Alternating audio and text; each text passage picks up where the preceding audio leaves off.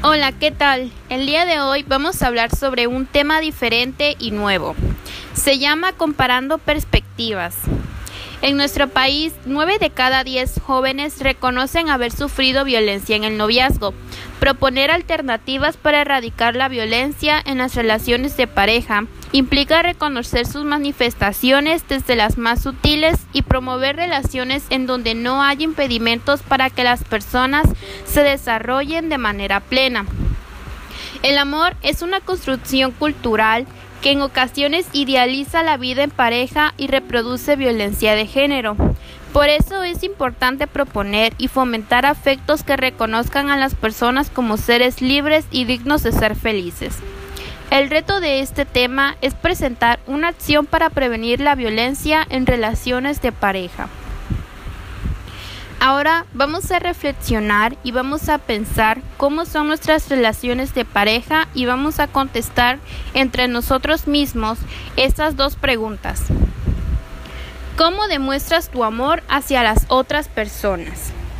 Bueno, yo lo que puse fue que lo demuestro con mi apoyo, con favores, con escuchar a las personas y con otras cosas.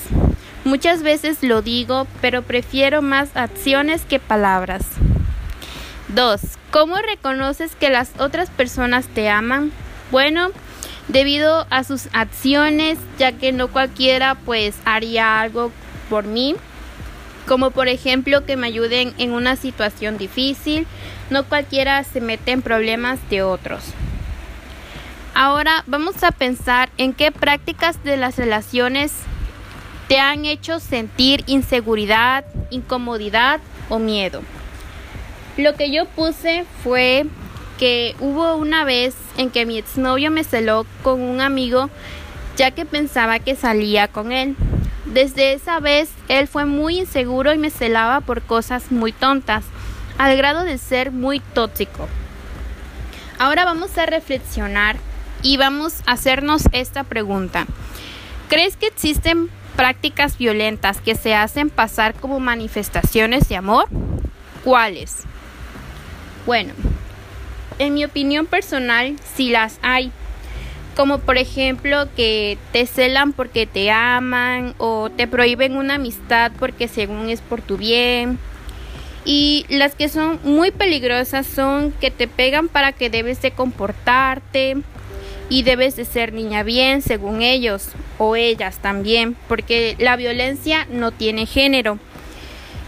Y haciendo algo malo lo justifican para según obtener un bien. Y ojo con ello. Ahora vamos a retomar lo que acabamos de reflexionar y vamos a hacer cinco ejemplos en donde se vea la violencia en el noviazgo. Y también vamos a hacer cinco propuestas en las que podemos erradicar, evitar esa violencia. Mi cuadro o mi opinión es que yo puse uno, te pego para que te comportes como se debe. ¿Cómo erradicar la violencia? Bueno, para empezar, nadie debe de pegarte o maltratarte. Si pasas por esto, pide ayuda de inmediato.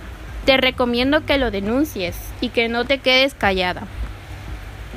2. Te regaño en frente de todos para que de una vez entiendas que no debes hacer lo que quieras. Bueno, esa persona te está humillando. Lo mejor por obvias razones es irte de esa relación. Nadie es digno de humillar y hacer de menos a las personas. En la violencia 3 puse, te prohíbo que te juntes con esos amiguitos. Nadie debe de prohibirte nada. Tú y todas las personas son libres de hacer lo que quieran debido a la ley. Deberías hablar con esa persona y si no quiere cambiar de parecer, entonces déjalo, ya que así comienza el maltrato. Número 4. No vas a salir con tus amigas, solo te enseñan cosas que no deberías de saber. Como lo dije antes, nadie debe decirte qué hacer o no hacer. Sin que te des cuenta te está aislando de tu entorno social y eso no está nada bien. Deberías salir de esa relación tóxica ya. Número 5. Reviso tu celular para ver y saber que me amas. Esa no es ninguna manera de demostrar amor, solo quiere controlarte. Además de eso, no está respetando tu privacidad y cuidado con eso. Bueno, para tu vida diaria, cada relación es distinta. El respeto, el diálogo, la reflexión y la toma de decisiones son medios que pueden practicar para eliminar la violencia en sus relaciones. Hagamos de las relaciones puentes para acompañar en libertad y no jaulas. Espero que te haya servido todo esto que acabamos de hablar y también espero que si sufres de alguna situación como esta, pidas ayuda de inmediato y puedas hacer un cambio en ti o en tu relación. Gracias.